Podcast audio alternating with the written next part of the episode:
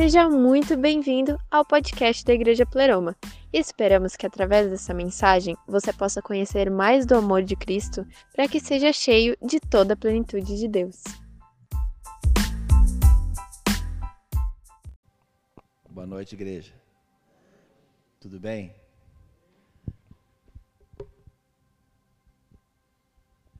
Estou muito feliz de estar aqui com vocês. Cláudio, Priscila, liderança dessa casa. Estive aqui alguns anos atrás. Né? Eu tinha cabelo ainda, hoje eu não tenho mais. Mas fazer o quê, né? Deus sabe quantos fios de cabelo nós temos na cabeça, tá bom? Então, se você está ficando meio calvo aí, fique esperto. Deus está permitindo. É, o Claudio aumentou um pouco a testa dele. Quando eu vim para cá, ele tinha menos testa. É, a barba não cresce. Podia trocar um pouco, né? Passar um pouco para você, cabelo para mim, enfim. Né? Como o Claudio disse, nós somos da Poema. Eu estou em Mogi há um ano e quatro meses. Nesse meio tempo que nós estamos, estávamos em Mogi, nós também abrimos a Poema Guarulhos. Uma palavra de Deus. Chegar, imagina chegar numa terra de 1 milhão e 800 mil pessoas sem conhecer ninguém. Não conhecia ninguém em Guarulhos, nenhuma pessoa. A única coisa que eu conheço em Guarulhos é o aeroporto. Né? A gente vai bastante, pega o avião lá e vai embora para casa, chega, pega lá, pega o carro e vai embora para casa. Então, chegar numa terra de 1 milhão e 800 mil pessoas, com uma palavra de Deus, é bem desafiador. Mas Deus tem dado graça e nós estamos construindo algo muito bonito lá em Guarulhos. O dia que você for lá, passa lá na Poema Guarulhos, que é pertinho do aeroporto. Você vai gostar, amém? Deus abençoe. Antes de eu começar aqui a falar qualquer coisa da palavra de Deus, eu queria te encorajar e fazer você lembrar que Deus, Ele continua ainda na sua vida. Posso ouvir um amém? Ele continua no seu futuro, Ele já está lá no seu futuro. Ele já está lá onde você quer chegar, né? Só que você tem um caminho a percorrer. Muitas vezes, a maioria das vezes, Ele não mostra como vai ser mas você precisa acreditar que ele já está nesse lugar. E se ele deu uma palavra para você um dia, você precisa caminhar em direção a essa palavra. Assim como Pedro caminhou sobre as águas, na verdade ele não caminhou sobre as águas, ele caminhou sobre uma palavra. Por isso que ele conseguiu andar. Então a gente precisa caminhar em direção àquela palavra que Deus falou para você um dia. Nós temos a nossa visão limitada, nós somos limitados, mas o Deus que nós servimos, ele é a fonte dele é inesgotável. A fonte dele não tem fim, jorra constantemente. Então você precisa crer e mergulhar em direção a isso e ter coragem, amém? E você vai passar e vai sair fortalecido de tudo isso que nós estamos enfrentando, passando. Eu sei que é desafiador, sim. É um tempo bem desafiador. Nós estamos aqui ao vivo hoje, né? Na live, passando aqui. Você que faz parte dessa casa, que está me escutando aqui hoje, Queria pedir licença para o Cláudio. Sabe, queria que você que tem uma idade mais avançada ou tem algum problema de saúde, não pode frequentar ainda celebrações. Eu gostaria de colocar no seu coração uma paz. Sabe, você é amado sim por essa igreja, conheço os pastores. Você tem sido coberto com oração, você tem sido realmente coberto com palavras poderosas. Então, querido, se sinta amado, se sinta acolhido pela pleroma, por toda a liderança, tenho certeza, tenho certeza absoluta que eles oram por vocês e você tem recebido algo fresco e genuíno do céu na sua casa. Então, vamos lá. Coragem para você também que está na sua casa. Amém? Amém, Cláudio? Deus abençoe muito a sua vida. Amém? Eu quero conversar hoje com vocês aqui, como assim, assim como eu fiz de manhã, sobre um tema que é desafiador, que me instiga muito. Sabe? É uma analogia de duas pessoas incríveis da, da Bíblia, homens de Deus. E eu queria começar aqui fazendo uma pergunta para vocês, assim como Deus fez para mim. a palavra sempre, né? Pega o pregador primeiro. Deus fez uma pergunta para mim que eu quero compartilhar com a igreja, que foi assim: a vida que você está vivendo está valendo a pena? Responde para você. Eu, eu, vou tirar essa blusa aqui, peraí.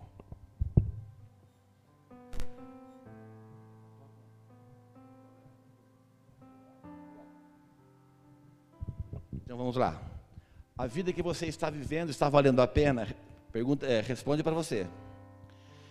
Eu não quero que você se atente somente nesses dias de pandemia que nós estamos passando, nesses seis meses aí, sei lá quantos meses, desde março. Não quero que você se atente somente nesses momentos que nós estamos passando, mas a sua vida como um todo. Esses dias que nós estamos vivendo são dias são, são tão diferentes, né? Todo mundo de máscara aqui me olhando, ó. Né? Como eu falei de manhã, não sei se você está, se você está mostrando a língua para mim, não sei se está, assim.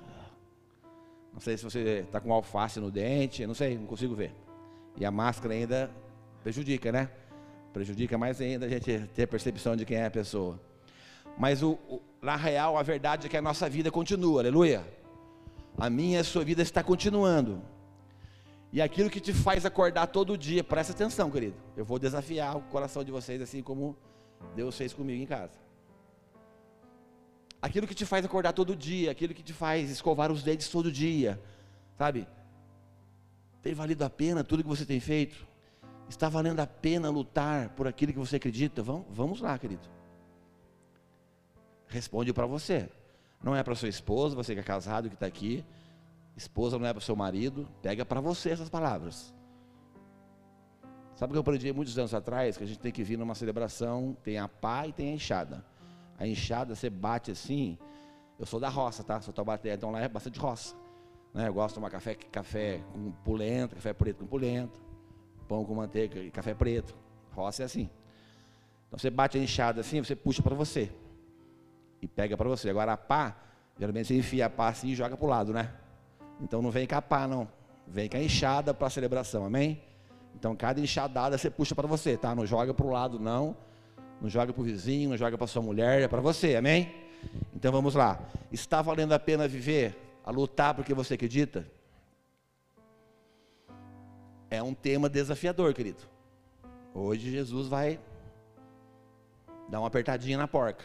Eu trabalhei muitos anos numa multinacional em São José dos Campos, uma montadora de veículos. Eu era técnico de segurança, então às vezes eu, eu andava né, em, em, alguns lugares e vinham os, os, mecânicos lá, pegava a porca assim, e tem um torque a ser dado, né? Se você passa do torque, aí, sabe assim? Pode até quebrar o parafuso.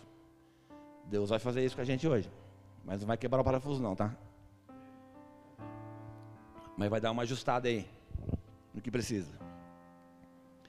Como que a gente pode enfrentar dias como esse, como essa pandemia que nós estamos passando? Mas eu peço que o Espírito Santo te leve antes da pandemia até, que você faça uma reflexão da sua vida, que você faça uma analogia da sua vida, que você coloque agora os seus pensamentos, que tipo de vida você tem levado até aqui em quem você tem crido, no que você tem realmente mergulhado e tendo como uma meta, como alvo na sua vida. E sempre que falo isso, sempre vem na minha mente, quando eu fui estudar em relação a isso, que Deus estava falando comigo, eu, é, eu fui levado né, na palavra de Deus a estudar mais a vida de Salomão, um jovem que conheceu a Deus, teve experiências profundas com Deus, só que infeliz, infelizmente ele priorizou o que não era prioridade. Presta atenção, querido. Ele priorizou o que não era prioridade. Isso foi Salomão, filho de Davi. Ele fez isso. Olha só. Salomão viveu coisas incríveis.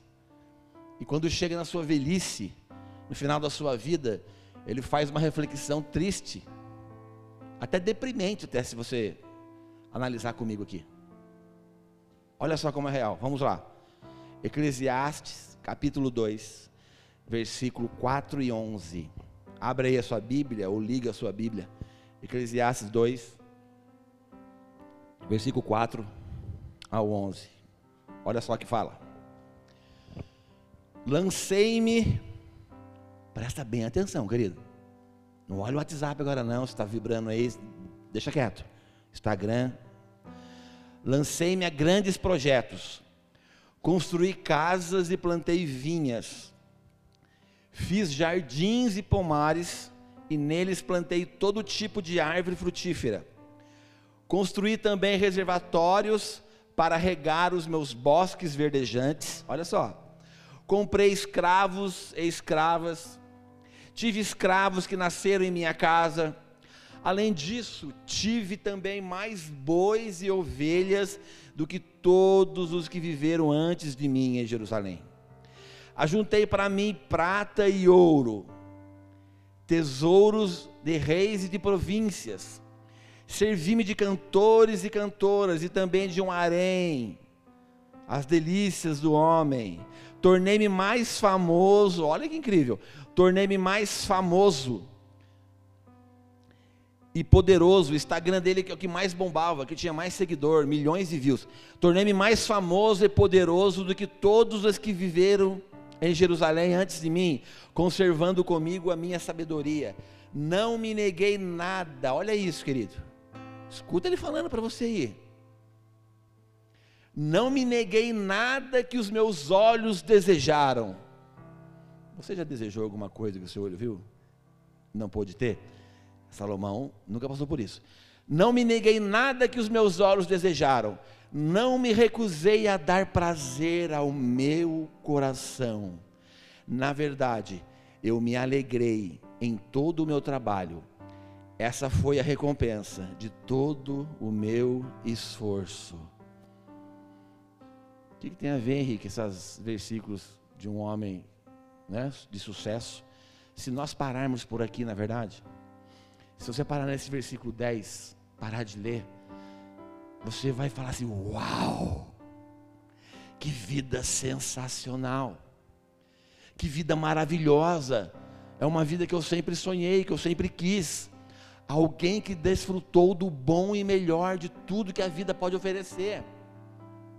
É isso que o versículo, até o versículo 10 está falando. Só que no versículo 11, se você acompanhar aí na sua Bíblia, ou se você anotar para você ler na sua casa.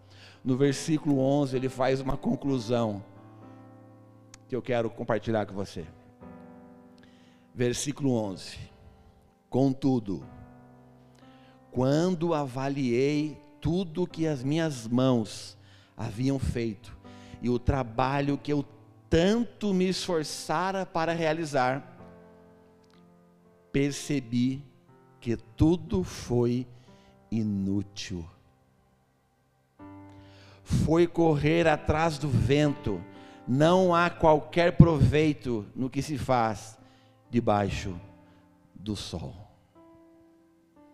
Olha só, ele está falando aqui que foi tudo inútil que ele viveu que todos os manjares e prazeres que, que Salomão teve na sua vida, que tudo aquilo que ele fez com o trabalho das suas mãos, de todo o dinheiro, de toda a riqueza, de todos os bois, de todas as ovelhas, de todas as mulheres que esse cara teve, que ele teve mil mulheres, você não sabe?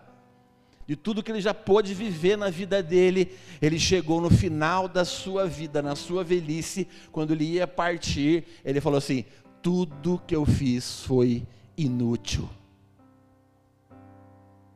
de nada tem proveito debaixo do sol. Um cara que teve uma vida intensa, tantas conquistas que os homens desejam. Vamos lá, meu amigo. Você que é homem que está me escutando, também você que é mulher.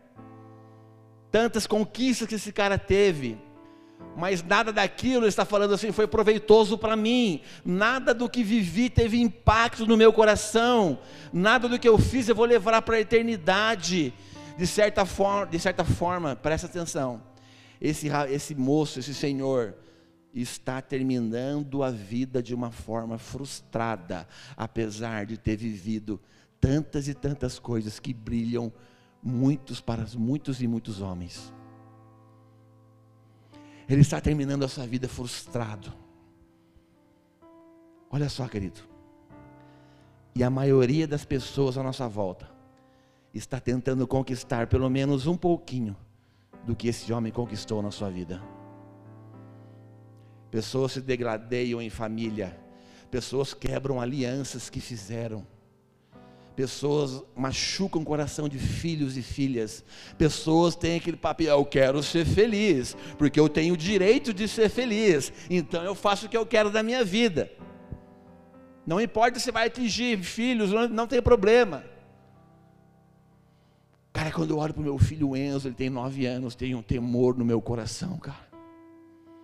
Eu falo, Deus, me ajuda a ser a referência de homem para a vida do meu filho. Me ajuda a ser o exemplo maior para a vida do meu filho. Não qualquer outro pastor. Ele pode ter sim pessoas que ele gosta, que ele já gosta, já ele tem nove anos. Mas me ajuda eu, eu, Henrique Prado, Maria Prado, ser a maior referência de um Deus verdadeiro para ele dentro da sua casa.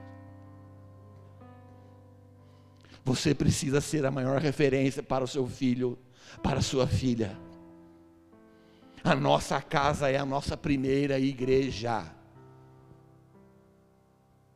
A nossa casa, vou repetir de novo, é a nossa primeira igreja, é o nosso primeiro ministério. Se chama casa, se chama casamento, se chama vida em família esse lugar aqui que há muitos e muitos anos chamaram de igreja por tantas coisas erradas que nós aprendemos sim e chamamos de igreja. Ele está a igreja porque nós estamos aqui. A partir do momento que nós saímos desse galpão, ele deixou de ser igreja, porque a igreja sou eu, a igreja é você, não essas paredes. Não essas paredes, cara. Olha para o irmão do lado, dá uma olhadinha, você consegue ver? Olha aí, olha para o irmão aí, cara é a igreja. Chatinho às vezes, difícil de conviver, magrinho, mais gordinho. Tem que parar de tomar Coca-Cola, tá? Em nome de Jesus. Coca-Cola não é de Deus. Refrigerante, na verdade. Nenhum refrigerante é de Deus. Você toma água, suco. é Cláudio. Os caras falam mal de quem fuma cigarro e bebe bebida alcoólica, mas toma Coca-Cola todo dia. Eu sou de Deus, tomo Coca-Cola todo dia. É, irmão.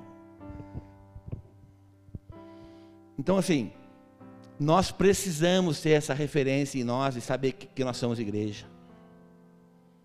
E eu quero mostrar aqui uma diferença entre dois homens da Bíblia que viveram extremos, que passaram por uma vida com Deus, que conheceram Deus, Cara, Salomão era filho de Davi.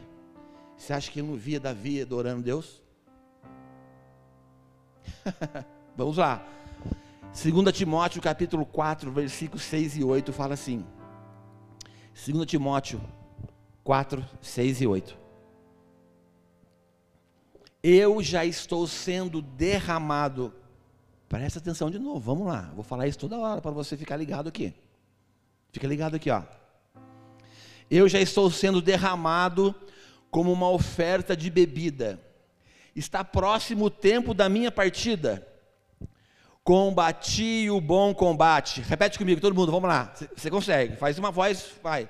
Combati o bom combate. Não, mas pode melhorar muito, vamos lá, a igreja está cheia. Combati o bom combate. Terminei a corrida. Guardei a fé. Olha só o que esse cara está falando. Agora me está reservada a coroa da justiça, que o Senhor justo juiz me dará naquele dia, e não somente a mim, mas também a todos os que amam a sua vinda. Aleluia. Olha só isso. Que incrível. Um homem que chega, Cláudio, no final da sua vida, ele dá uma olhada para trás e ele fala assim: valeu a pena eu viver, eu cumpri o meu propósito de vida, eu busquei viver a vida mais digna e produtiva que eu podia viver na terra, e tudo aquilo que eu estou pronto para a eternidade, minha vida não vai acabar aqui, e as coisas que eu construí enquanto eu vivi me acompanharão e será transformar num, e vai transformar num prêmio que eu vou herdar do meu Senhor, porque Ele é um justo juiz. Apóstolo Paulo falando isso, cara. Olha a diferença da, do final da vida de Salomão, que teve tudo que os seus olhos desejaram, que teve tudo aquilo que ele imaginou, ele conquistou a diferença de um homem que trabalhava vendendo tendas para se sustentar. Um homem que foi encarcerado, que foi humilhado, que apanhou várias vezes por pregar o Evangelho de Jesus. Ele está falando aqui que ele combateu o bom combate, que ele terminou a corrida, que ele guardou a fé e que aguarda ele uma, uma eternidade e um prêmio que ele vai receber da mão do verdadeiro Deus. Meu amigo, é muito forte, cara, essa analogia. Você precisa entender, cara, que tipo de vida você tem vivido até aqui outubro, 4 de outubro de 2020. Mais um ano está chegando ao fim, meu amigo. E um ano que pegou todo mundo de surpresa, menos Deus. Porque Deus sabe de todas as coisas. É isso que eu quero que você reflita essa noite comigo aqui junto. Que eu quero conversar com vocês. Nós ainda, presta atenção nós ainda temos uma opção de tomar as nossas decisões. E baseado nessas palavras do apóstolo Paulo, nessas verdades reduzidas que ele nos ensinou, nós podemos tirar daqui chaves incríveis para ter uma vida transformada de verdade. Ter uma vida transformada de verdade. E no final dizer: valeu a pena eu viver valeu a pena eu passar por tantos e tantos sofrimentos, por tantas e tantas coisas difíceis, difícil, valeu a pena eu viver. Quem quer falar isso no final da sua vida um dia? Meu amigo, eu sou um pastor, cara. Nunca sonhei com isso na minha vida, minha vida estava indo para um outro lado. Nada contra quem sonha, eu acho lindo quem nasce na igreja. Deus fala desde pequenininho que ele vai ser um pastor, um homem com uma vocação dos cinco ministérios. E quando ele cresce, realmente é cumprido a palavra na vida dele. Eu acho lindo isso. De verdade. Porque eu sei aonde ele está se metendo. Porque eu não sonhei ser pastor, a minha vida era totalmente outra, assim, a minha da Maria. E Jesus um dia me pegou, me chamou e eu estou aqui por causa dele. Quando eu fui consagrado a pastor, eu falei assim, cara, eu nunca vou pegar o microfone, eu não quero fazer isso, isso não é para mim. Só que eu fui amadurecendo e crescendo em Deus, e agora eu falo assim, Jesus, o que eu tenho que fazer? O que o Senhor quer que eu faça? Para onde o Senhor quer me enviar? O que eu tenho que fazer? Vamos lá, Jesus. Eu eis-me aqui, Jesus. Sabe? Paulo falou aqui o propósito no qual eu nasci para cumprir foi cumprido. E agora eu vou desfrutar isso na eternidade. Porque todas as coisas que ele fez, todas as sementes que ele fez, foi com a mentalidade da eternidade. Cara, a nossa vida aqui passa muito rápido. Não sei quantos anos você tem. A nossa vida aqui é muito rápido. É muito rápido, meu amigo. Eu só tenho essa vida para queimar. E eu quero queimar tudo para Jesus. Você tem só essa vida para viver. Então vamos lá, cara. Se agarra na palavra que Deus falou para você. Levanta a sua cabeça e continua caminhando em direção a ela. Porque nós só temos essa vida para queimar, querido. Nós temos só essa vida para a gente viver. Se você prestar atenção aqui no testemunho de Paulo, a maneira que ele se via, que ele se portava, determinava as suas escolhas. Ele falou assim: Estou sendo derramado como uma oferta de, bebi de bebida, de libação. Sabe o que significa? É, significa derramar algo em honra ao Deus que tinha o salvado. Tudo que ele fazia era para Deus, por gratidão de, a Deus, por ele ter um contato um dia com Jesus. E ele ter reconhecido a voz de Jesus de verdade. Porque antes Paulo era um religioso que sabia coisas sobre Deus, mas não conhecia um Deus verdadeiro. É maravilhoso, querido.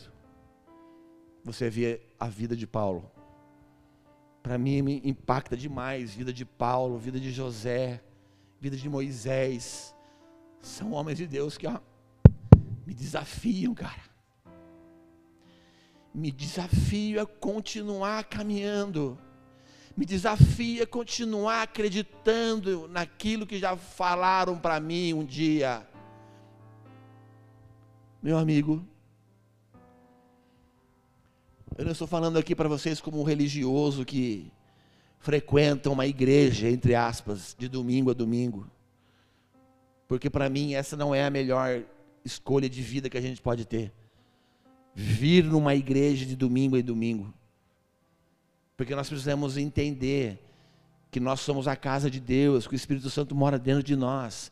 E nós precisamos viver de domingo em domingo, 24 horas com Jesus, porque Ele mora dentro de mim, dentro de você. Se você aceitou Ele, se você tem caminhado com Ele, Ele é, nós somos a casa de Deus, amém? Nós somos a casa de Deus. De maneira que Deus seja honrado em tudo aquilo que nós possamos fazer. Cara, esse é o estilo de vida superior que eu estou propondo para muitas pessoas aqui viver. É o estilo de vida superior. Você, imagina isso, você ser derramado no altar. Você já imaginou você sendo esvaziado de tudo, deixando fluir de você coisas, não coisas exteriores, mas onde a traça e a ferrugem come, mas coisas espirituais, onde elas vão nunca vão ser tomadas de você.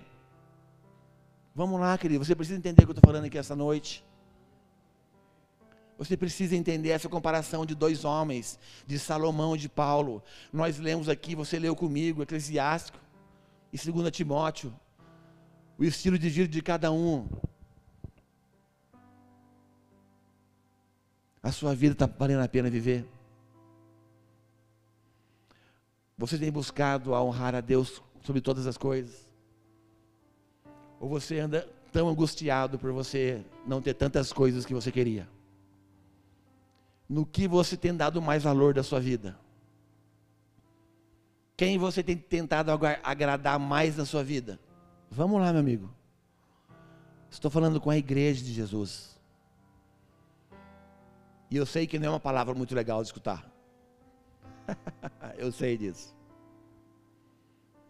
Sabe, mas nessa pandemia, nesses momentos que nós estamos vivendo, Jesus tem falado tanto assim comigo. Meu amigo, tem tanta gente que vazou da igreja, porque nunca foi à igreja, ele só ia na igreja, chamada igreja. Daí não tinha mais LED, não tinha mais telão, não tinha mais teclado, não tinha mais microfone, não tinha mais bateria. Ele falou assim: e agora? O que, que eu faço? O que, que eu faço agora? Então nunca foi à igreja, ele ia a um lugar que achava que era igreja. Mas Deus só fez um test drive para mim nessa tudo que está acontecendo. Deus levou as pessoas para dentro das casas. Falou: "Essa é a igreja. Essa é a minha igreja. Se chama família e chama casa. Porque onde dois ou mais se reúnem, ele se faz presente. Vamos lá, meu amigo. Deus está convergindo a sua igreja para voltarmos a ser a igreja real que ele sempre sonhou. Porque você acha que as coisas só vão ficar. Cara, me perdoe. Você acha que as coisas vão ficar só bonitinha? Se você leu a Bíblia até o final, a vitória já é nossa, aleluia. Nós já ganhamos, a vitória é nossa. Mas que nós vamos passar por tantas e tantas coisas até a sua vinda, nós vamos passar. Então o coronavírus é só um test drive do que Deus quer fazer com a sua igreja. E muitos já espirraram. Muitos já desanimaram e abandonaram. Estão aí. Voltaram a pescar. Sabe? É muito mais do que uma religião, querido. Muito mais do que uma religião. Cara, com muito temor que eu falo essas palavras para vocês, sabia? De verdade. Porque às vezes é legal você vir numa igreja, escutar uma palavra que vai mais. Ah, que legal, ó, Eu não sei ministrar mais, eu não sei, nunca soube ministrar assim da minha família espiritual que eu vim. Agora piorou mais um pouco. Cara, eu fui amado por Deus. Deus me tirou da prostituição, da droga, da vida bagunçada, do casamento destruído, me deu um filho maravilhoso, restituiu meu casamento com a minha esposa Maria, que a gente não tinha mais. Deus alcançou minha vida com seu amor. Deus mostrou um Deus amoroso para mim, sempre foi assim. Só que Ele tem mostrado, sabe assim, tantas outras coisas para a minha vida. E eu olho para a vida de tantas pessoas que olham a Deus somente como um, algo que elas podem barganhar ou algo que elas podem ganhar. Infelizmente, o Evangelho tem sido pirateado em tantos lugares. O Evangelho pirata está sendo ministrado em tantos lugares. Estou pensando muito sobre isso nesses dias, mas muito de verdade. Muitos estão pechinchando o Evangelho, estão tentando baratear o preço da cruz. Escuta aqui, se você esqueceu, a minha vida e a sua foi conquistada na cruz Jesus teve que morrer para alcançar a minha vida e a sua. Então, para a gente não custou nada, mas para ele custou a sua própria vida. É um preço muito alto que Jesus pagou. Para nós foi de graça, mas para ele custou a sua própria vida. Você não pode esquecer disso. Eu e você não podemos esquecer disso nunca. Um Deus que se fez homem, e se esvaziou, como diz em Filipenses, não se apegou por ser igual a Deus, mas se esvaziou e veio se tornar homem igual a mim e a você. E por ele ter feito isso, Deus colocou o nome dele no mais alto, no mais alto nome. Isso é Jesus, cara. Ele morreu por você. Mesmo você sendo um vacilão, mesmo eu sendo um vacilão, mesmo você ter errado, ter errado hoje à tarde, vai errar amanhã, segunda-feira, Ele morreu por você. Ele morreu por mim. Não podemos esquecer, não é uma brincadeirinha. Se você acredita na loucura da pregação, que para o mundo é loucura, mas para quem crê é power, God, poder de Deus, foi isso que ele fez, cara. Nasceu de uma virgem. Eu achava que eu era louco, mas quando eu conheci Jesus, nasceu de uma virgem. Mas como que nasceu de uma virgem? Morreu, ressuscitou ao terceiro dia. Tem coisa mais louca que essa, querido?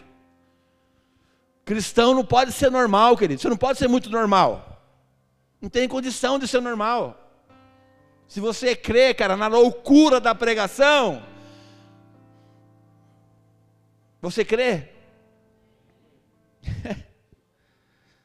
o evangelho politicamente correto que muitas vezes é proferido de tantos lugares, que massageia o coraçãozinho das pessoas. Evangelho politicamente correto, não ofende ninguém, fala o que as pessoas querem escutar. Mas é um evangelho aceito por homens e rejeitado por Deus. O evangelinho que deixa as pessoas como elas querem viver. Ai, Deus te ama. Pode viver assim de qualquer jeito, pega nada. Deus não está vendo a gente fazendo as coisas erradas aqui hoje. Ele vira a cruz de costas, assim, sabe assim? pega a cruz assim, vira de costas, assim. Ou pega qualquer outra coisa e enfim embaixo da cama. Deus não vai ver. Barateando o evangelho. Meu amigo. Estão vendendo o evangelho muito barato por aí. E sabe qual é a consequência disso? estão criando pessoas cheias de si, pessoas cheias de si mesma, porque toda expectativa que elas têm de um Deus é ganhar algo de Deus, ganhar algo, algo mais e algo mais e algo mais. Jesus, Deus me dá, Deus me dá, me dá. Não que Deus não seja um abençoador, Ele é, mas que isso não seja o propósito do nosso coração. Não é isso que Deus desejou para mim e para você. Mas tudo que nós fizermos, até as coisas lícitas, a gente fazer para honrar a Deus. Cara, eu não sei que nível de gratidão que você tem por Deus. porque eu jamais poderia viver o que eu estou vivendo nesses dias, nesses últimos 12 anos e meio da minha vida. Eu jamais poderia viver o que eu estou vivendo. Uma família restaurada, um casamento abençoado, um filho maravilhoso, uma igreja maravilhosa, amigos incríveis que Deus me deu. Estou hoje num lugar de amigos amigos que Deus me deu nesse Brasil inteiro, por um dia eu ter me aceitado o desafio e aceitado realmente caminhar, independente das perdas que eu ainda continuo tendo, por causa do nome de Jesus. Cara, chegou um tempo que nós vamos ter que ser cada vez mais radicais com Jesus estão tentando tirar o peso da palavra de Deus, não tem como. Não de uma forma religiosa, porque essa igreja aqui, essa porta, precisa entrar muitos e muitos, maioria que Caxias não quer. Vem para Pleroma, que aqui eu tenho certeza que vocês vão aceitar. Não é a religiosidade que eu estou falando. Não é isso. Nós precisamos entender, amado e ter esse evangelho radical na nossa vida. E quando você se posicionar, você vai incomodar muitas pessoas. Se posiciona para você ver na sua faculdade. Se posiciona no seu trabalho. Se posiciona nas, no seu apartamento com os vizinhos. Se posiciona como homem e mulher de Deus. Se você não vai incomodar as pessoas, você vai incomodar. Porque só vai ser perseguido aquele que resistir quem não resistir e for na onda do mundo, não vai ter perseguição, não vai ter nada, porque já foi na onda. Agora, se você resistir e quiser viver o evangelho verdadeiro, nós vamos incomodar muitas pessoas. Porque o evangelho, querido, ele incomoda. O evangelho é desafiador. O evangelho que eu aprendi estica a minha vida me desafia todos os dias a ser um homem melhor, um marido melhor, um pai melhor, um pastor melhor, enfim, me estica, me desafia a me parecer com Jesus. Tenho muito que mudar ainda, não sei você, mas eu tenho.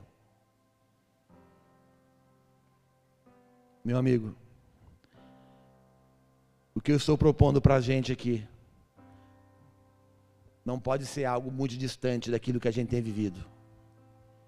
Nós precisamos fazer a nossa vida valer a pena. Tive um dia que eu escutei o Rodolfo Abrantes fazendo assim. Deixa eu dar um testemunho rápido aqui. Quando o Rodolfo Abrantes se converteu, eu meti o pau na vida desse cara. Eu arrebentei com ele. Porque eu pirava no Raimundos. Eu tinha vários CDs do Raimundo gostava de escutar. Não era convertido. Pirava nos caras. Quando ele se converteu, eu falei muito mal dele. Mas muito, não foi pouco não. Se passaram anos. Quem se converteu? O bobão aqui.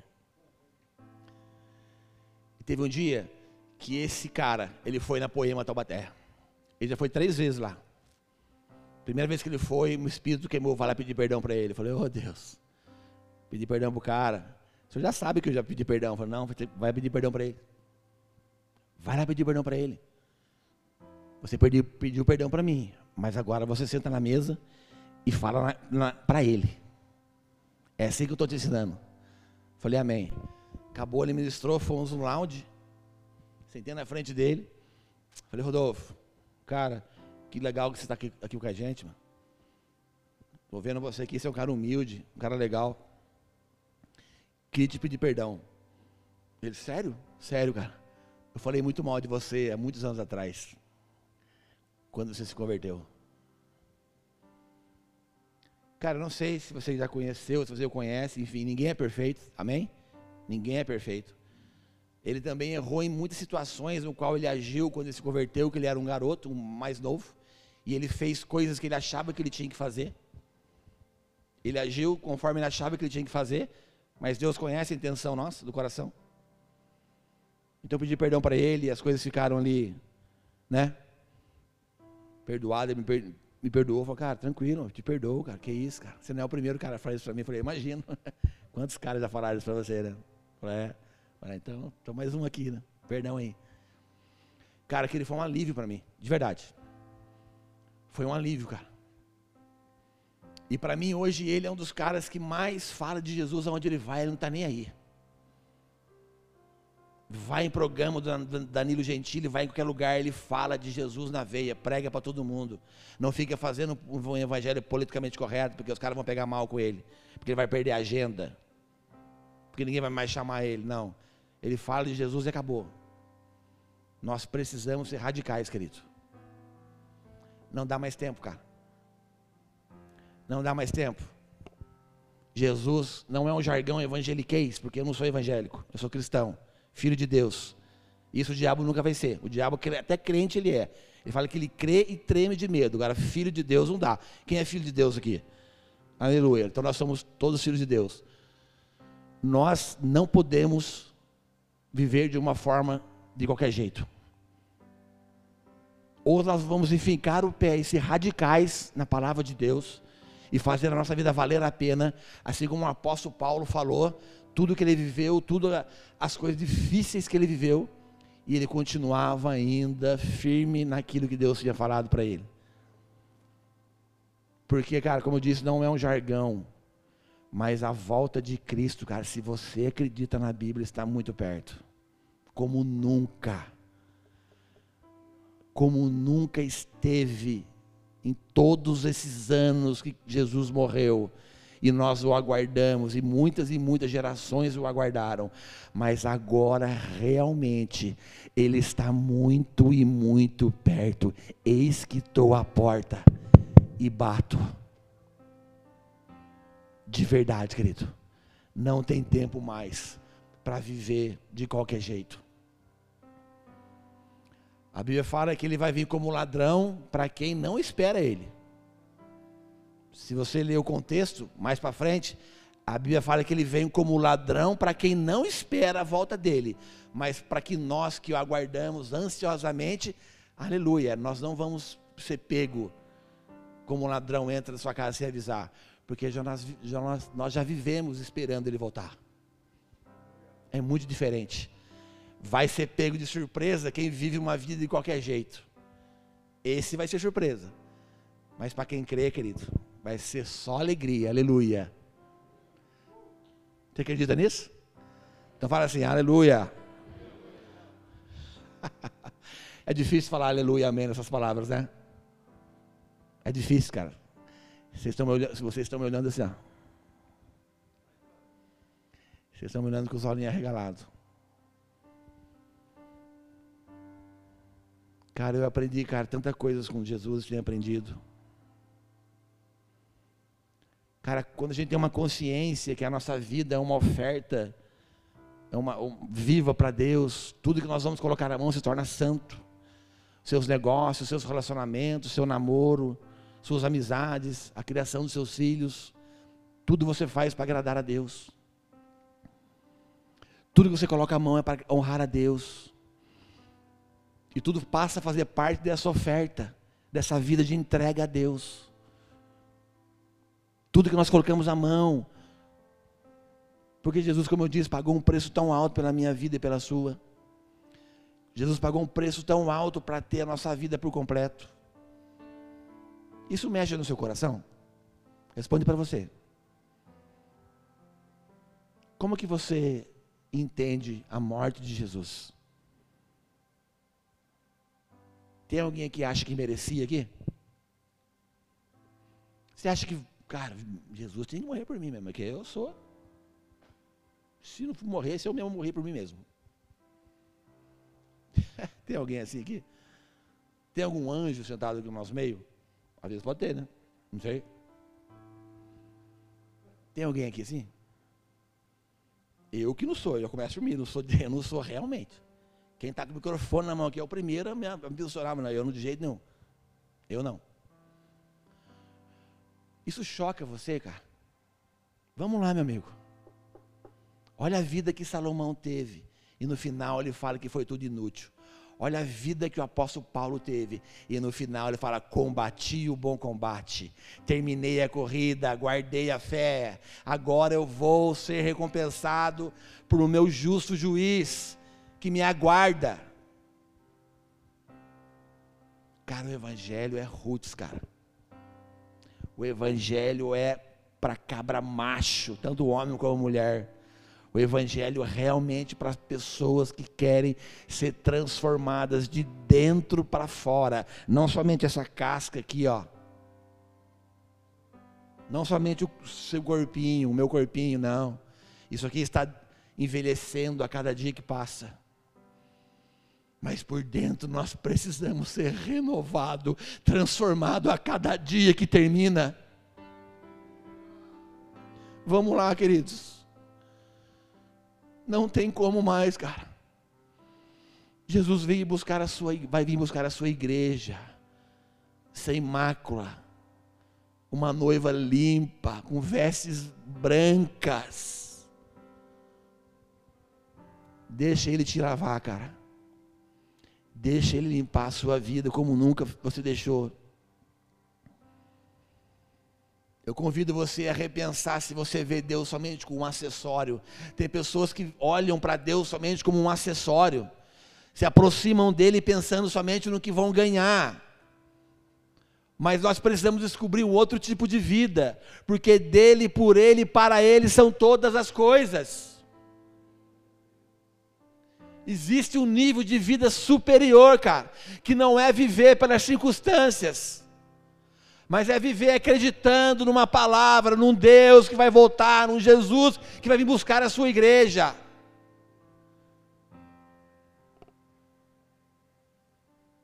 Meu amigo, o evangelho é desafiador, deixa eu falar para você.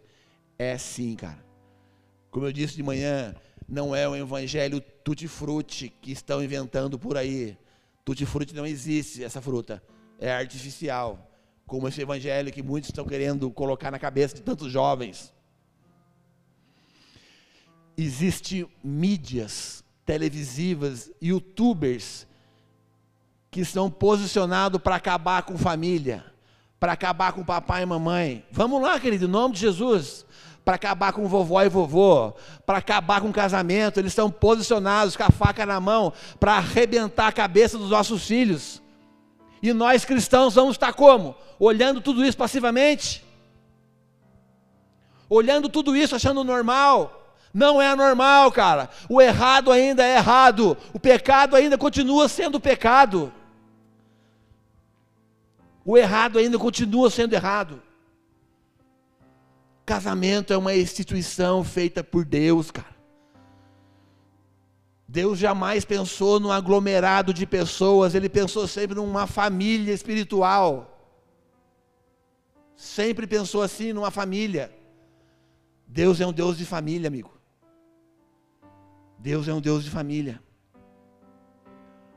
E tudo que nós fomos fazer, nós precisamos fazer em honra a Ele.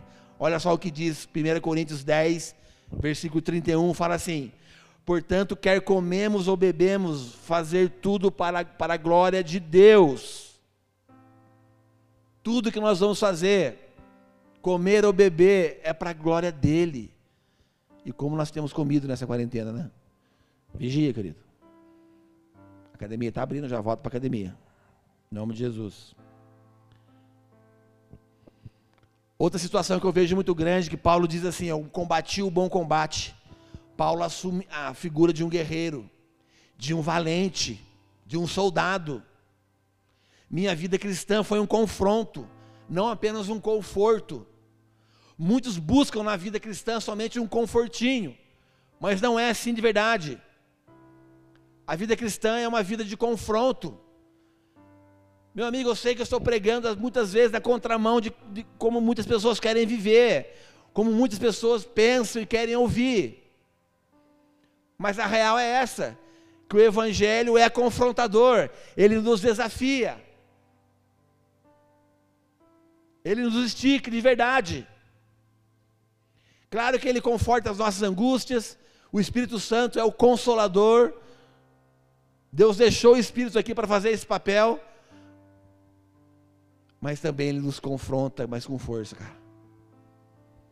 A mesma ferida que Ele faz, Ele mesmo cura. Ele permite situações para que a gente cresça.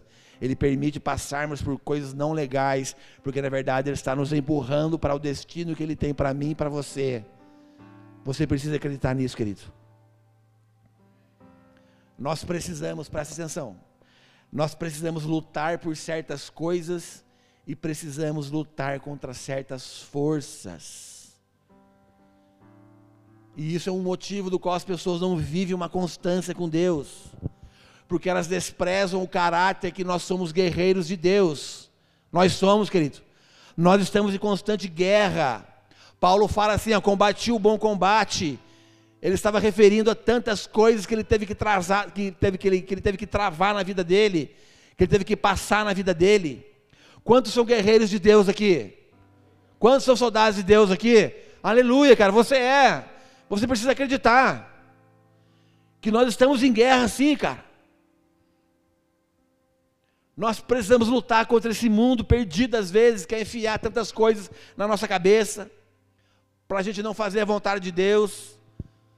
Precisamos resistir a tudo isso.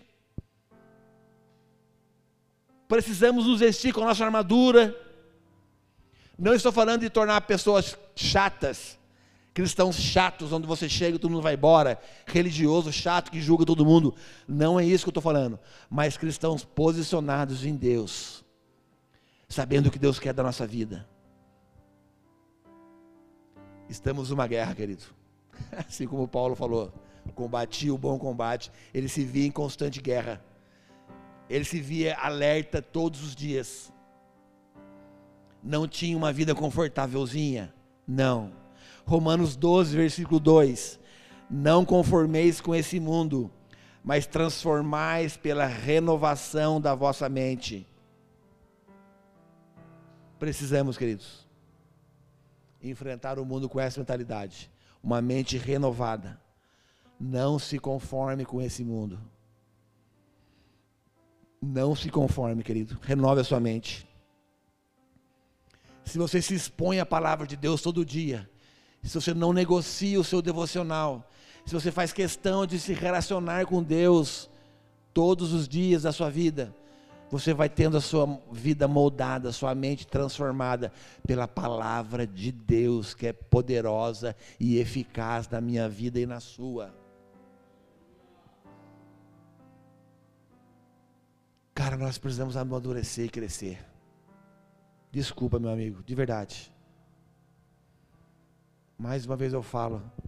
Eu sei que palavras que são desafiadoras nos incomodam. Eu sei que muitas pessoas às vezes não têm coragem de falar palavras desafiadoras. Mas eu tenho aprendido com Deus que eu preciso cada vez mais me posicionar e falar aquilo que Ele tem colocado sobre a minha vida, sobre a minha casa. Existe uma responsabilidade gigantesca, querido, nas nossas mãos não só na mão de pastor, mas todo homem que aceitou a Jesus Cristo. Existe uma responsabilidade sobre você que eu não posso tirar. Eu não tenho esse poder de fazer, eu não tenho poder de fazer isso e nem posso fazer. Existe sim uma autorresponsabilidade que você precisa assumir. Às vezes você vai ser a única referência de Jesus na sua casa. Às vezes você vai ser a única referência de Jesus para as pessoas da sua faculdade. E elas vão enxergar o que é. Que tipo de Jesus vocês vão passar para as pessoas que são próximas a você?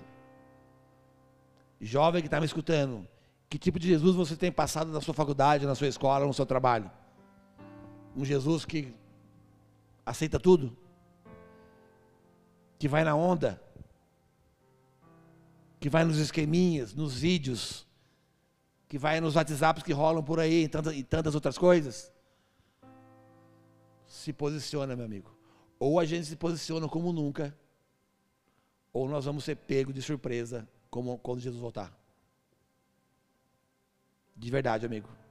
Isso é muito forte. Outra batalha, outra mente que nós temos que ter é uma mente sempre alerta sobre uma batalha espiritual que vivemos. Não essa batalha que dá ênfase ao demônio, que o demônio vai arrebentar tudo, que o demônio é maior que Deus, não, porque a palavra de Deus fala que maior que está em nós do que está no mundo. Mas nós estamos alertas, sim, precisamos ficar.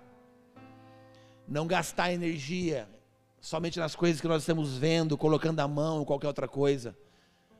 Muitas vezes focamos e gastamos energia em coisas erradas. Olha só que fala Efésios 6, versículo 12.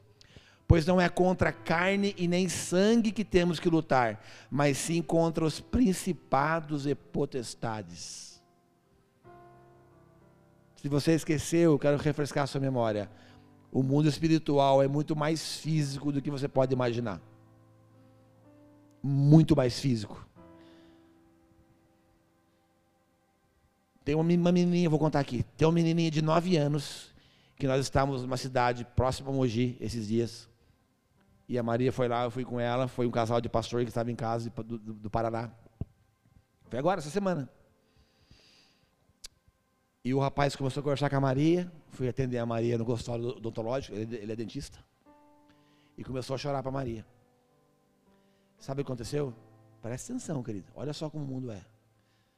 Tem gente que não acredita, né, Cláudio? Demônio, não existe isso.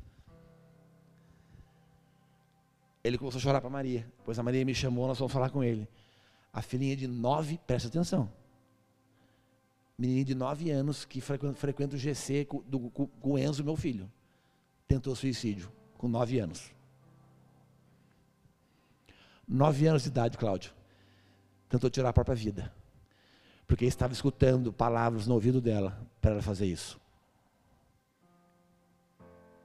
O mundo espiritual é muito mais físico do que nós possamos imaginar. Teve um dia, anos atrás, que eu estava com o Leandro, o pastor Leandro, num lugar. E nós chegamos nesse lugar, a mulher já olhou estranho para mim, para o Leandro, para mais um amigo nosso. Falei assim: opa, o bicho vai pegar aqui hoje. Vamos lá, meu amigo. Estou falando coisas que aconteceu comigo. Eu sei que você já deve ter visto muita coisa. Daqui a pouco manifestou um demônio na mulher. E a mulher começou a se contorcer na nossa frente. E nós orando por ela, orando por ela. Daqui a pouco chega a mãe da, dessa garota. E ela fala assim gente: O que, que vocês estão fazendo com a minha filha? Que absurdo é esse? E eu olhei para ela e disse: Por quê? Ela é advogada. O que vocês estão fazendo com ela? Deus, cara, é demônio. Você já viu? Demônio, ó. Demônio. Demônio. Você está vendo agora? Nunca viu? Demônio. Sua filha está demoniada. Mas ela é uma advogada, que absurdo isso. Ela tem uma vida muito boa, elas têm sucesso na vida profissional. Eu sabia se eu ria, se eu chorava, de verdade, querido. falei, nossa, a mulher pensa que demônio não vai quem tem dinheiro. não vai quem tem faculdade. Entendeu? Se ele vai tendo uma criança de nove anos. Cara, vamos, em nome de Jesus, cara. Eu não sei nem se estou conseguindo passar para vocês até no meu coração. De verdade. Eu estou querendo aqui chamar a sua atenção, cara. Se a sua vida está valendo a pena ser vivida. Se você tem vivido conforme você tem escutado aqui durante tantos anos na pleroma. Pior coisa que existe no mundo, cara, é você não praticar aquilo que você escuta.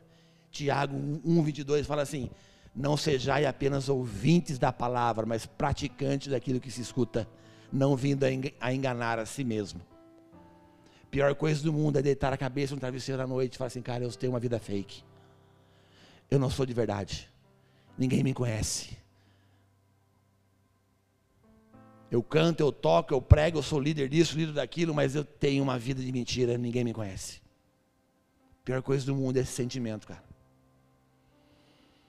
Então, cara, viva uma vida real, por favor, cara. Por favor. Estamos em guerra. Eu vim aqui alertar você essa noite de novo. Estamos em guerra, querido. Em constante guerra. Há um reino, sim, querendo nos impedir de viver o que Deus tem para gente. Há um reino que vai te querer impedir amanhã você de viver o que Deus tem para sua vida. Mas você precisa lutar com as armas certas. Olha só que fala em 2 Coríntios 10, versículo 4. As armas da nossa milícia não são carnais, mas poderosas em Deus para demolição de fortalezas e de toda altivez que se levanta contra o conhecimento de Deus. Agora era para você falar assim: Aleluia, glória a Deus. As nossas armas não são carnais, cara. Mas elas são poderosas para demolir fortalezas. Meu amigo, você consegue entender isso, cara? Você consegue entender quão poderosa, quão poderoso é o que nós carregamos dentro de nós? O que você tem feito com a vida que Deus deu para você viver? nesse século, nessa década, o que você tem feito com aquilo que Deus tem dado para a sua mão. E uma das últimas coisas que eu creio que Paulo sempre lutou foi contra ele mesmo. Nós precisamos lutar contra nós mesmos, muitas vezes, na maioria das vezes. Hoje tem pessoas perdendo a guerra, pessoas se entregando aos próprios desejos, à prostituição, a pornografia, uma, uma vida totalmente errada, a incredulidade. Não se entregue, amigo. Com, você precisa combater o bom combate. Por isso que uma igreja que busca viver uma família espiritual tem os GCs como uma arma poderosa e eficaz para demolir fortalezas. Que é nos GCs que nós convivemos uns com os outros abrimos os nossos corações, mostramos quem nós somos. Um pastor é impossível de cuidar de todo mundo que está aqui, ó, e a igreja nem cheia totalmente está. É impossível. GCs não é uma brincadeira, querido. Não é uma invenção. GC é bíblico. Está lá em Atos dos Apóstolos, você leu. É a igreja, nas casas e nos templos. Você precisa entender, cara, a importância de viver em comunhão com os irmãos. Nós precisamos intensificar cada vez mais a comunhão com Deus e com os irmãos. Precisamos intensificar cada vez mais isso nas nossas vidas. Precisamos, cara, senão muitas pessoas não vão suportar. Não, vi, não vive uma vida sozinha, uma vida fora do corpo de Cristo. Não tem como conhecer a cabeça se você não conhece o corpo. Não dá, querido. São duas coisas ligadas uma, umas com as outras. Olha só que Paulo fala em Romanos 7, versículo 18. Estou terminando, tá? Romanos 7, versículo 18. Porque eu sei que em mim, isto é, na minha carne, não habita bem algum. Você se identifica aí, não? Com efeito, o querer o bem está em mim, mas o efetuá-lo não está. Quem falou isso foi Paulo, querido. Ele, ele queria fazer o bem, ele queria sempre fazer o bem, mas o efetuar era muito bem era complicado. E sabemos que situações assim vêm sobre nós a um monte todo dia, toda semana, todo momento nos empurrando para a gente não viver o que Deus tem para a gente, nos afastando do destino que Jesus tem para mim e para você. E quando isso chegar, cara, nós precisamos permanecer, combater o bom combate, terminar a corrida, guardar a sua fé, ter a comunhão com os irmãos. Cristão, presta atenção no que eu vou falar. Cristão não nasceu para viver sozinho cristão nasceu para viver em bando.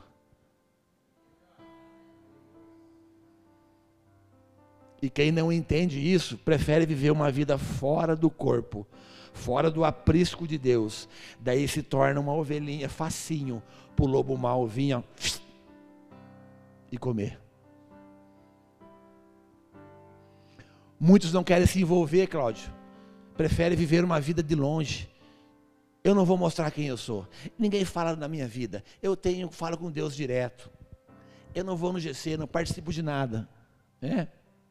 Então você não entendeu ainda que Jesus quer da sua vida. Muitos preferem se esconder, porque quanto mais perto nós andamos das pessoas, mais elas vão enxergar quem nós somos. Quanto mais perto nós andamos com outros irmãos, mais os defeitos nós vamos começar a mostrar para as pessoas. Se você tem bafo, todo mundo vai ver. Se você tem mau hálito, todo mundo vai saber que você tem. Se você tem espinha, todo mundo vai ver. Todo mundo vai ver como você trata a sua mulher. Se você é um marido bacana para sua mulher, se você é uma esposa que respeita o seu marido, como você trata os seus filhos. E muitos não querem ver uma vida assim. Então fica de longe de, da minha vida, que você vive como você quer, eu vivo como eu quero, e a gente finge que está tudo bem e segue a vida. Isso não é o evangelho de Deus. O evangelho de Deus é amar a Deus sobre todas as coisas e o próximo, assim como ele nos amou. É desafiador, querido. O evangelho que eu conheço é sim desafiador. Não tem outro evangelho. Olha só que Paulo escreveu de novo, 1 Coríntios 9, 27. Portanto, corro não como indeciso, combato não como golpeando o ar, antes esmurro o meu corpo e o reduzo à submissão, para que depois de pregar a outros, eu mesmo não venha a ficar reprovado. Meu Deus, cara. Cara, só, só estou lendo a Bíblia para vocês. Só a Bíblia. Paulo era incrível, querido. Ele está falando assim: é uma luta que nós precisamos fazer com nós mesmos. Uma constante luta. A questão não é se você vai ser tentado ou não, se você vai ter luta ou não, mas a questão é se você vai continuar a guerrear todas essas coisas. Porque tentação e luta, todo mundo aqui vai ter. Quem não tem problema aqui, ergue a mão. Não existe, né? Todo mundo tem tentação e problema. Portanto, meu amigo, viva uma vida que vale a pena ser vivida. Viva uma vida real. Viva uma vida transparente, jogue na mesa os seus problemas, não esconda os seus defeitos, pelo amor de Deus, cara. Se o seu casamento está destruído, abra sua boca em nome de Jesus. Fala para os 16 casais, para os seus pastores, para os líderes. Você precisa pedir ajuda, cara. Como eu disse, ninguém vive sozinho nesse mundo. Nós precisamos viver essa comunidade cada vez mais. Essa vida da igreja cada vez mais. Paulo fala que ele né, completou a carreira igual um maratonista, vamos dizer assim. Maratonista, quando vai correr uma maratona, ele tem uma direção, um trajeto, ele não muda o trajeto. Se ele mudar o trajeto, ele é desclassificado.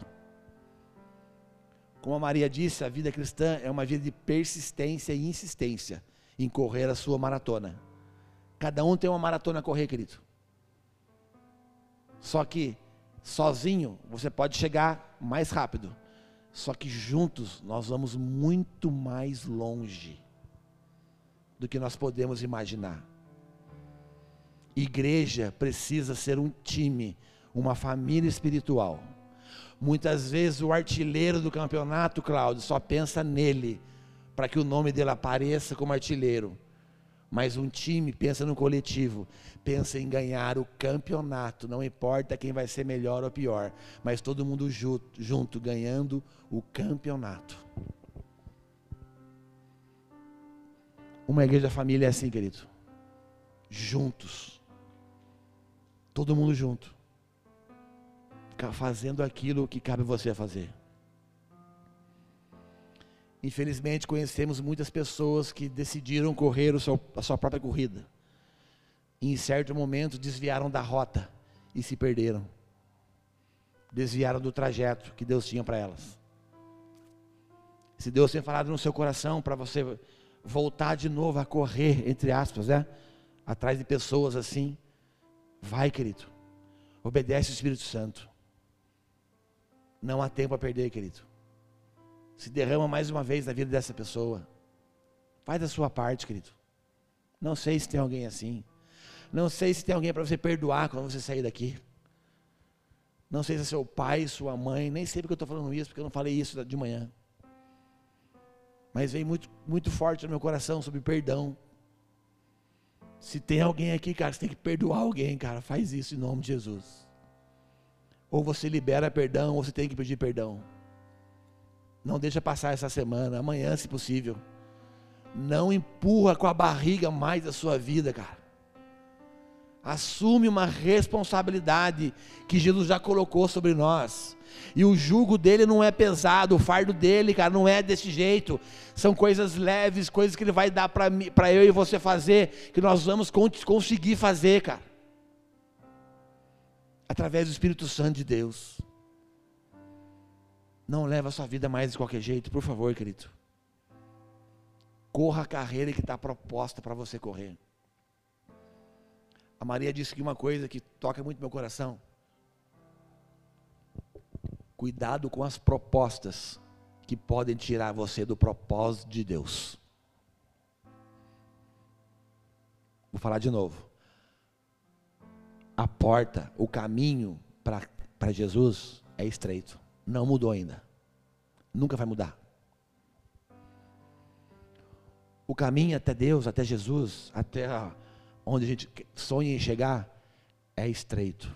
Agora, larga é a porta no qual muitos estão indo. Então, cuidado com as propostas que podem desviar eu, a minha vida e a sua vida do propósito que Deus tem para mim e para você. Porque não é fácil. Não estou aqui fazendo o evangelinho, não, vem para cá que tudo vai se dar bem, não. Vem para cá Estou falando aqui Pleroma agora, que eu estou aqui, eu amo essa igreja há anos, caminho com o Cláudio, a gente há anos. Vem para cá, porque aqui junto com uma família nós vamos viver, buscar a verdade em Deus. Nós vamos nos confrontar, nós vamos nos desafiar, nós vamos andar junto de verdade. Sabe o que eu costumo falar para a liderança da Poema? Falei, cara, você quer ser líder aqui, está vindo, né? Sensacional. Então nós vamos invadir a sua casa. Nós vamos abrir a porta da sua casa, a geladeira da sua casa. Nós vamos usar o seu banheiro, nós vamos gastar o seu papel higiênico. Nós vamos tomar banho na sua casa, nós vamos dormir na sua casa. Isso é igreja para mim, querido. Um casal morou em casa uma vez, quatro meses em Taubaté. Por problema de relacionamento. Isso para mim é igreja, cara. Abrir a porta da minha casa para os meus irmãos participarem da minha vida. Não somente vir num galpão desse e ir embora para casa e domingo não viver mais a vida com, com o corpo. GC não é só um dia da semana. Me desculpa. Não é, cara. Precisa ser a vida da igreja. Amar o irmão, se relacionar com o irmão, é a vida da igreja. Não é método, cara, não é um dia da semana, é o estilo de vida. Viver com Jesus é um estilo de vida, cara não somente pontuais, não, é todo dia. Dia e noite, noite e dia, sem cessar. Fica de pé para fingir que está acabando, por favor. O louvor quiser vir aqui. Não desvie da rota, por favor, querido. Não se desvie da rota que Jesus colocou você, cara. Assuma o compromisso de viver com Jesus de uma vez por todas.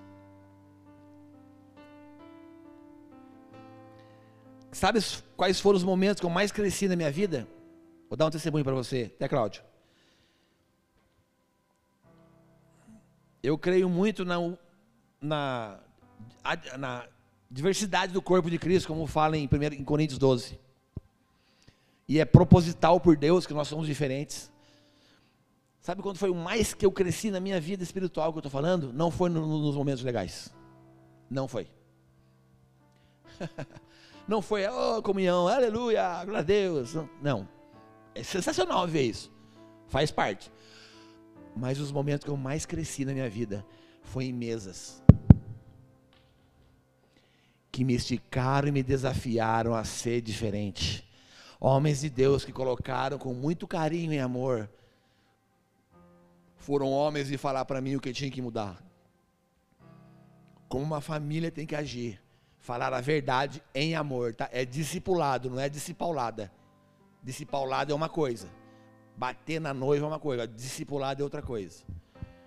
Agora, falar com autoridade, com amor, daí sim. Foram nesses momentos, Cláudio, que eu mais cresci. Nos momentos de adversidade, foi nos momentos que eu mais me desenvolvi e amadureci na minha vida. Então, seja bem-vindo à Igreja de Cristo. Se você quer crescer, se prepara para o confronto.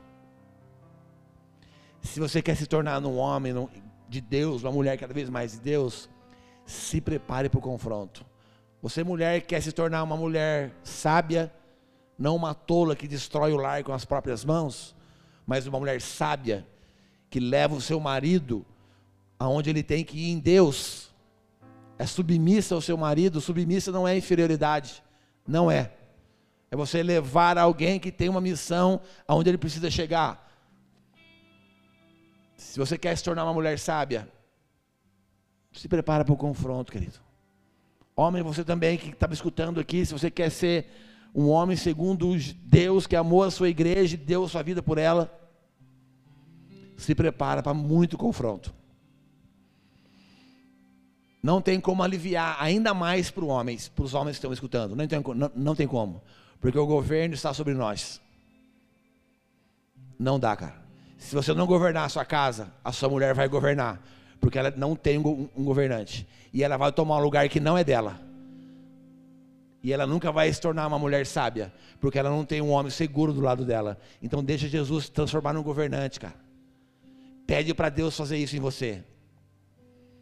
Te levar a ocupar um lugar de governo da sua família.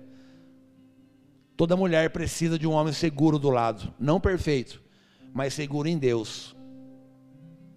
Quanto mais você amar a Deus e a sua mulher ver, mais ela vai ser submissa a você, porque você é submisso a Deus. É assim que funciona. Por isso que muitos casamentos estão arrebentados. Muitas pessoas estão desgovernadas porque isso não existe no relacionamento. O homem é omisso. A mulher muitas vezes é louca, maluca. E tudo está errado.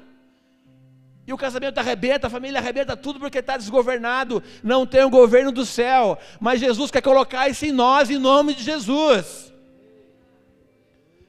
É possível para todo aquele que crê, cara. Quem crê aqui? Aleluia. Coloque a mão no seu coração. Eu quero fazer uma coisa aqui hoje, de verdade. Cara, a gente não pode. Eu amo fazer isso. Sei que o Cláudio também gosta. Maria, então, nem se fala da gente sair, abraçar as pessoas, impor as mãos.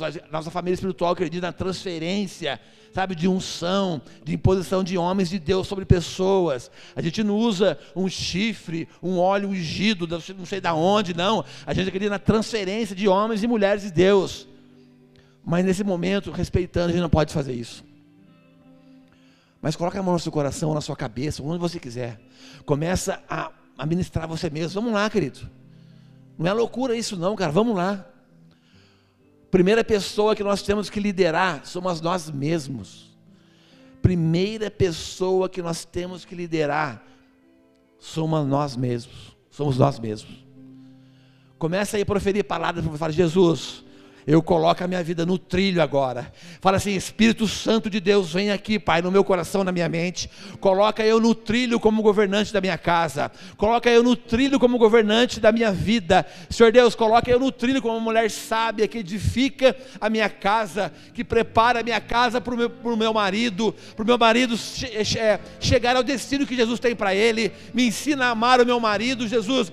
Jesus me ensina a amar a minha esposa, me ensina a educar os meus filhos conforme a sua palavra, dá mansidão para mim, domínio próprio, Jesus, dá para mim palavras de conhecimento, pede aí para Jesus, cara, vamos lá, querido, vamos lá, cara, Jesus quer fazer isso em nós, Senhor Deus, em nome de Jesus, vem ministrando o coração de cada um aqui, Deus, vem ministrando o coração da pleroma, de cada pessoa de Caxias do Sul, de cada pessoa do Rio Grande do Sul, traz pessoas para cá, Jesus, Traz pessoas para essa igreja, Jesus, para que elas possam ser confrontadas, Pai, que aumente o nível de confronto entre as pessoas aqui com muito amor e carinho e verdade.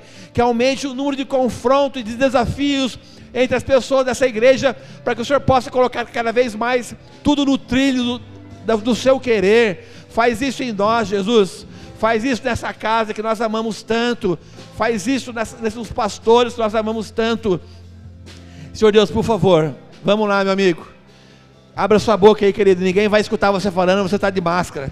Você precisa acreditar na loucura da pregação, cara. No poder da palavra de Deus. Há poder na palavra de Deus. Há poder na palavra de Deus que pode transformar. Que pode transformar tudo e todos, cara. Até o que você acha que não tem mais jeito. É exatamente isso que Deus quer fazer na sua vida. Eu vou fazer uma coisa que eu fiz de manhã aqui. Se você quiser, fique à vontade. Fique à vontade. Mas eu vou dobrar meu joelho aqui. Se você quiser, você dobra o seu joelho. Se você não quiser, você fica em pé, senta na cadeira. Eu vou dobrar meu joelho e pedir perdão. Por muitas vezes a gente não entendeu o que Deus quer da nossa vida. Pedir perdão para Jesus por a gente não parecer com Ele muitas vezes e a gente levar tantas e tantas coisas com a barriga e que Ele já mostrou para a gente que temos que mudar e a gente insiste em não mudar. Eu vou dobrar meu joelho aqui em nome de Jesus, em sinal de arrependimento pela sua igreja. Senhor Deus, eu peço perdão, Pai, em nome da sua igreja, Jesus. Perdão, Pai, se tantas pessoas estão querendo baratear o preço da cruz. Perdão, Pai, estão querendo colocar um evangelho politicamente correto, que massageia o nosso ego, mas não tem transformação. Perdão, Jesus se, se eu disse alguma palavra aqui que feriu alguém, essa não é a minha intenção, Jesus. Mas são palavras que o Senhor tem falado ao meu coração, Pai, pedido para falar para a sua igreja. Por favor, Jesus, perdão nos casamentos, tantas mulheres ainda que insistem em não ser uma mulher sábia, tantos homens que, que insistem em não ser governantes, são omissos e deixam a mulher tomar uma atitude, um lugar que não é dela.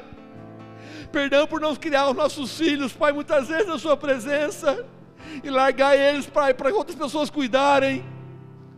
Me perdoa, Jesus, por tantas vezes fazer aquilo que eu sabia que tinha que ser feito e eu não fiz por medo, insegurança ou qualquer outra coisa. Nós pedimos perdão essa noite, Pai, como igreja, como irmãos e família, Jesus. Perdão, Pai, pede aí perdão, cara Pede perdão aí, não sei nem que está na sua cabeça. Deus escuta a nossa oração, cara. Deus ele se preocupa com cada detalhe da nossa vida. Deus se preocupa com cada detalhe, por mais simples que seja da nossa vida, Ele escuta as nossas orações. Ele ressuscitou ao terceiro dia. Ele está vivo. Ele quer transformar seu casamento. Ele quer transformar a sua empresa. Ele quer transformar a sua empresa, o seu casamento, a sua vida de esposa, de marido, a sua vida de filho. Senhor Deus, perdão, Pai, nós pedimos perdão para o Senhor essa noite, como família espiritual aqui no Caxias do Sul. Nos perdoa, Jesus. Perdoa por não nos mudarmos de vida e se deixar ser transformado.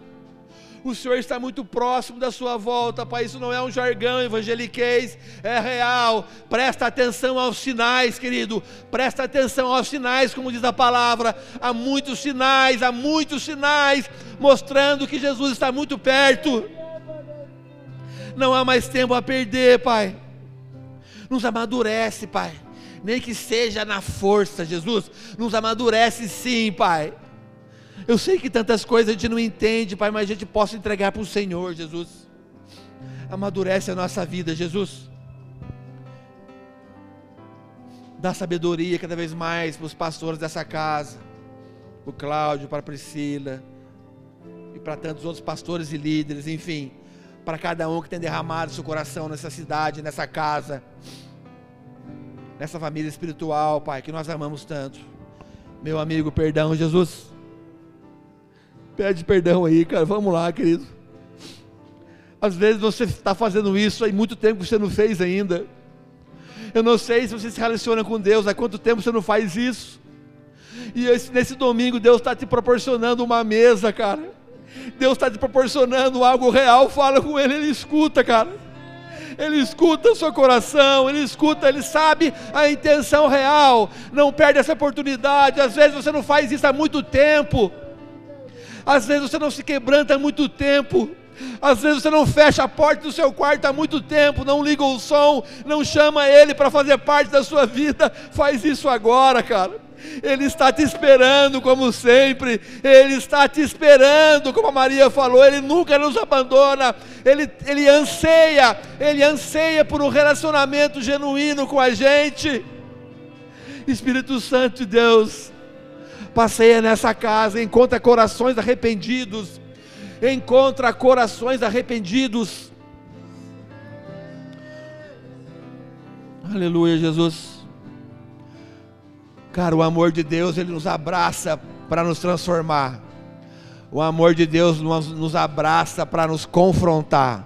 Ele não tem, cara, ele não tem uma vida de cumplicidade com uma vida pervertida. Isso não é amor de Deus, meu amigo. Desculpa. O amor de Deus nos transforma e nos traz o arrependimento.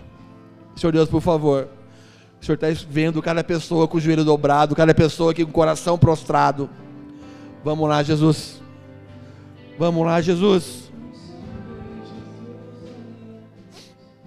Nos alcança, Jesus.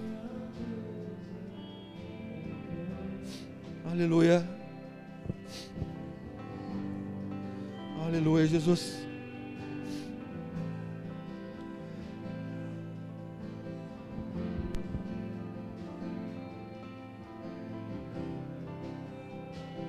É a sua igreja, Jesus é a sua igreja, Jesus.